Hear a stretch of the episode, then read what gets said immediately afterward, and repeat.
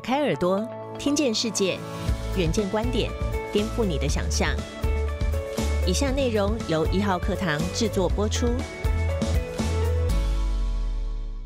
三月初，美股四大指数集体收红，道琼指数强升超过六百点，市场总算摆脱上一周对通货膨胀的忧虑。主要可以归功美众议院在日前通过一点九兆美元纾困案，并且已经送交参议院，以及新冠疫苗的利多消息。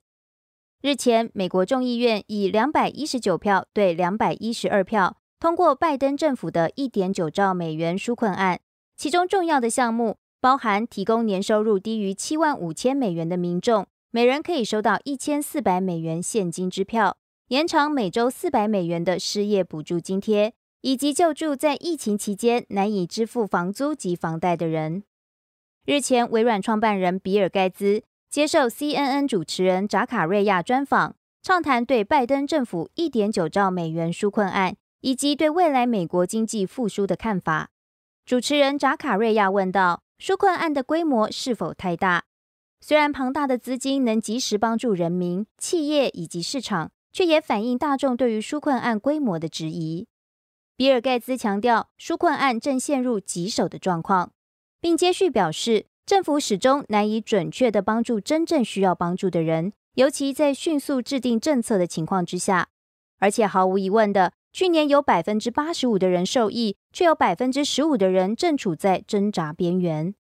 这并非是比尔盖茨首次公开呼吁，先前比尔盖茨就曾经在他的 Podcast Ask Big Questions。与哈佛大学公共经济学教授切提对谈，并从切提的大数据研究计划讨论贫富不均的最新发现与根本问题。根据相关资料显示，政府花更多的预算提供多项福利纾困穷人，或让每个人都上得了大学，其实都没什么帮助。强调政府所编列的预算并没有妥善分配到需要帮助的人身上。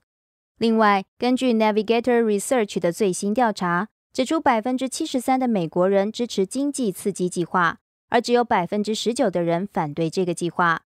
并且发现有百分之六十五的美国人在扩大冠状病毒救助和失业救济金等问题上是信任拜登和民主党。今年初，国际货币基金预测今年美国经济将会成长百分之五点一，高于先前预测的百分之三点一。而且根据世界银行的数据，这将是美国自一九八四年以来最强劲的经济复苏表现。美国经济未来是否能强劲复苏，也是主持人扎卡瑞亚所关注的焦点。他向比尔盖茨提问：对于预计在秋季美国经济即将复苏、接续商务旅行和戏院等等的回归，有何看法？